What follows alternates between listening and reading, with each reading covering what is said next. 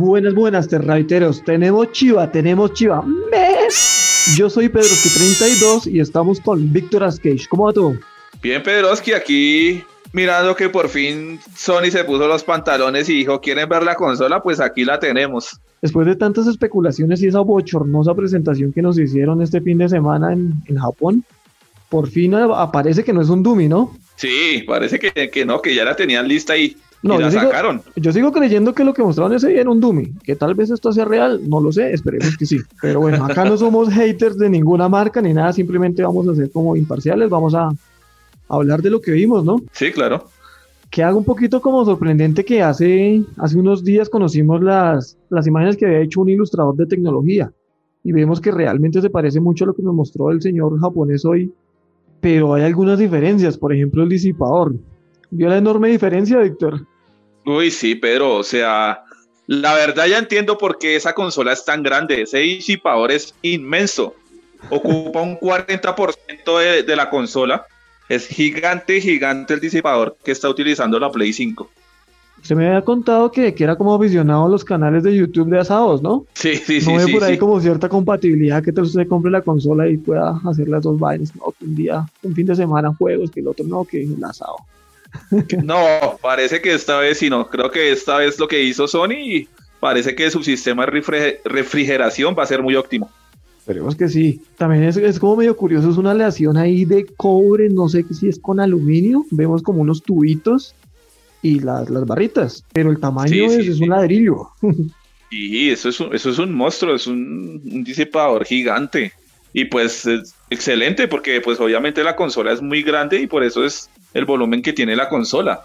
Y eso facilita mucho la extracción de, de calor. Sí, ah, esa es otra de las diferencias que hemos visto con el gráfico, porque parecía que, en el gráfico se podía especular que tal vez entraba por un, por un lado y salía por el otro. Pero ahora nos presentan que la consola tiene como una patica adaptable para que sea vertical u horizontal. Sí, sí, sí, sí.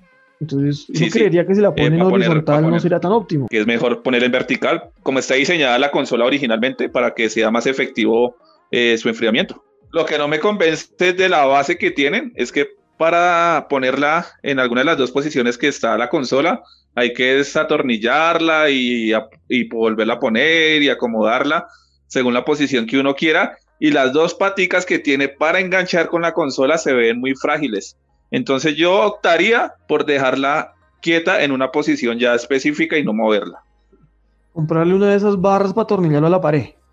Una reja, así como en, las... Una reja. en los centros de juego de los 90. sí, sí, sí, sí, algo así. Parece un VHS, ¿no? Sí. No, ¿sabe qué me gustó también, Pedro? Y eso va a ser un, un negociazo muy, muy redondo para los terceros, que se le van a poder hacer las carcasas que uno quiera, la consola. Ah, sí, la, claro, las tapas son desmontables. Sí, sí, sí. Exacto, son desmontables las dos tapas. O sea que uno va a poder personalizar esa consola como quiera y ahí va a estar el negociazo para los terceros que se comiencen a, sacar carcasas, diseños de ah. carcasas para la Play 5. Y hacerle la tonalidad y pintura también a los que nos gusta el, custom. Exactamente. Bueno, en el video... y, eso también sabe que facilita, facilita mucho, que cuando usted eh, desmonta las dos carcasas, eh, va a poder hacerle limpieza a la consola un poquito por dentro. Así nos muestran que tiene también como recolector de polvo. Exactamente, sí. No sé cómo funcionará, no, no nos queda muy claro, pero pues suena interesante. Vemos varias cositas aparte de lo que ya mencionamos, que son los puertos externos, eh, un USB normal, un USB tipo C, que es el que tienen los celulares modernos, los actuales. Sí.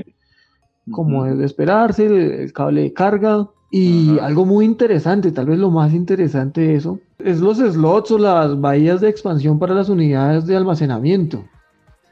Que contrario a lo que está haciendo Xbox, y me parece una gran diferencia y algo positivo en este caso con las personas que estamos diciendo que es un monopolio y que debe haber más democratización, ellos van a usar puertos genéricos para memoria SSD M.2. Obviamente a una velocidad PCI 4 4.0, que sí es importante que se mantenga la misma velocidad para que los juegos se puedan ejecutar de la manera correcta. Pero el avance es eso, que uno puede comprarlos de cualquier marca, en cualquier lado, y no tiene que ser necesariamente lo que ofrece la misma marca. Y eso va a ser algo muy bueno, Pedro, porque las marcas van a comenzar a competir por quién va a, entregar mejor precio con ese producto. Mejor precio y mejores capacidades de almacenamiento. Exactamente. Cosa que con Xbox pues va a ser alguna cosa fija, lo que ellos saquen y ahí es porque pues son ellos, ¿no? Sí.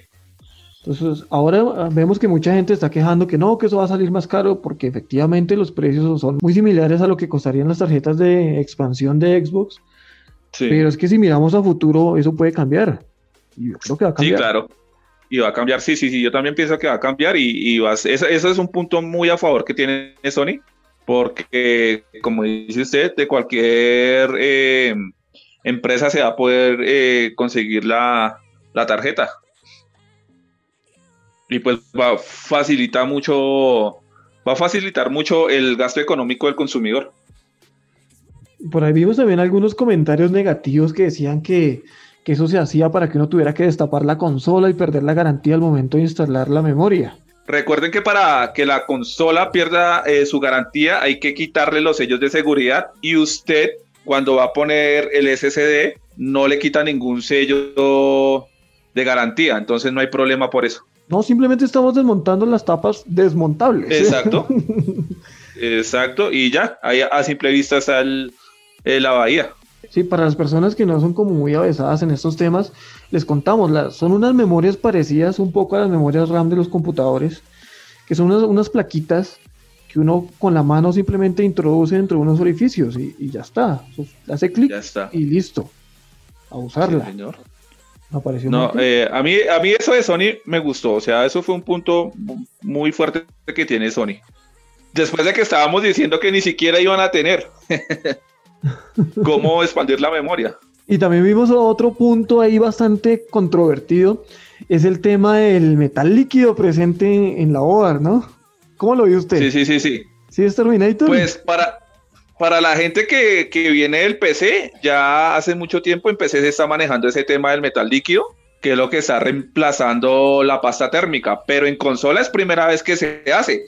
Y yo recuerdo que hace unos dos o tres años Sony hizo esa patente, que estaban trabajando en un sistema de metal líquido, pero no dijeron para qué era. Y cuando vemos el video, pues resulta que es eso. Pues en este caso yo veo que hay mucha polémica tras eso. Para mí simplemente está reemplazando el gel refrigerante, que era un gel que conducía La, el calor desde el procesador de silicio a un metal. De hecho, nos decían por ahí que en, que en Play 4 el gran problema era porque esa pasta no estaba funcionando como debía ser, porque no le echaban la suficiente o porque se corría o alguna cosa. Y recordemos que en los computadores esa pasta debe cambiarse cada seis meses, es lo recomendable. Pero pues mucha gente ignorará esto y, también en la consola empieza a calentarse y a producir ruidos extraños pues, porque hay exagerado calentamiento. Sí. Entonces esta cosa del metal líquido pues va a evitar que uno tenga que cambiarlo cada seis meses pues porque uno supondría que es casi que eterno. Y otra cosa que va a hacer buen contacto entre el procesador y el disipador. Y, bueno, la ventaja es que ellos mismos diseñaron el, dispositivo del metal líquido y lo tienen bien sellado, ¿no? Es, algo muy bien seguro porque recordemos que este metal líquido es muy bueno para disipar el calor, pero también es un muy buen conductor eléctrico. Si a usted se le llega a regar dentro de alguna de esas tarjetas, pues de una le puede ocasionar un, un corto o hacerle daño. Pero lo que dice Sony, lo que mostraron en el video es que está el sistema de sellado que tienen con el metal líquido es muy óptimo. que no hay problema que usted se le riegue. Tiene un sellador hermético, no, no, o sea, sería la única sería que usted se pusiera a quitarle el disipador y darle vuelta a la consola como loco, no creo que sea tan, tan imbécil, ¿no? Exactamente. Pedro que sabe también que sabe también que bueno cuando el señor desmonta la unidad de Blu-ray, eh, también le metieron dos capas de aislamiento para que cuando usted meta el disco no le haga tanto ruido al leer el, disco. Ah, ¿con qué era eso? A mí se me pareció bastante curioso que es, robusto, es grande esa unidad. Y, bueno, tal vez es por eso que vale los 100 dólares, es que nos están vendiendo. Exactamente. Es, grande. Y sí, se parece un poco como a los entresijos que siempre ha usado MacBook, que siempre, a diferencia de PC, usa un montón de aleaciones metálicas y efectivamente esos computadores no suenan. Es algo bueno porque pues obviamente usted mete el CI a lo, a lo que el CI comienza a hacer su, su parte de lectura se escucha mucho ruido. En cambio aquí están disminuyendo un poquito el ruido.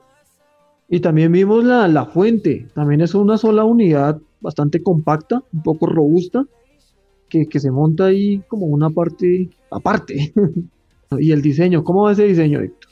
Eh, no, pues obviamente ya lo que eh, nos muestran las partes internas de la consola y todo su funcionamiento, pues obviamente uno dice, ese es el diseño que tenían que tener para esa consola, ¿no? Nomás usted viendo la, la cámara de vapor, pues obviamente eso es una vaina, un monstruo, eso es gigante, por eso es que la consola es tan grande. Lo han mantenido, han mantenido el diseño desde siempre, eso es un punto a favor. Sí, y no, y se me hizo muy fácil, por ejemplo, el, el desmonte de las tapas y todo eso, el, el man lo hizo muy fácil. Sí, parece ser fácil, o sea, yo también la única crítica que le tengo ahí como al diseño es que es muy grande, pero el resto me parece bonito. Sí, obviamente es muy grande pero pues ya uno mirando todo, todas las partes internas que tiene, porque el, el, ventilador también que nos mostraron es un buen ventilador, es un ventilador grandísimo. Gigante, 12 centímetros, casi como los de computador, como el procesador de computador. Exacto. Vamos a ver si, el, sonido cómo va a estar. sí, vamos a ver cómo va a estar. Pues supuestamente los japoneses que la pudieron probar, los youtubers japoneses que llegaron a probarla, que no, que no hacía ningún ruido la consola. No, pues era de cartón. Esperemos. Porque es que también nos presentaron, nos presentaron la consola, pero fue el propio técnico diseñador ahí destapándola. Ha sido también interesante si se lo hubieran dado a un youtuber y que la desarme en su casa y que le meta mano y diente como quiera, ¿no? Sí, exacto. Entonces los invitamos a comentar qué les ha parecido todo esto y a participar en la encuesta de la semana que vamos a estar haciendo desde nuestra página relacionada con este tema. Entonces, hasta la próxima. Hasta luego. Chao, chao.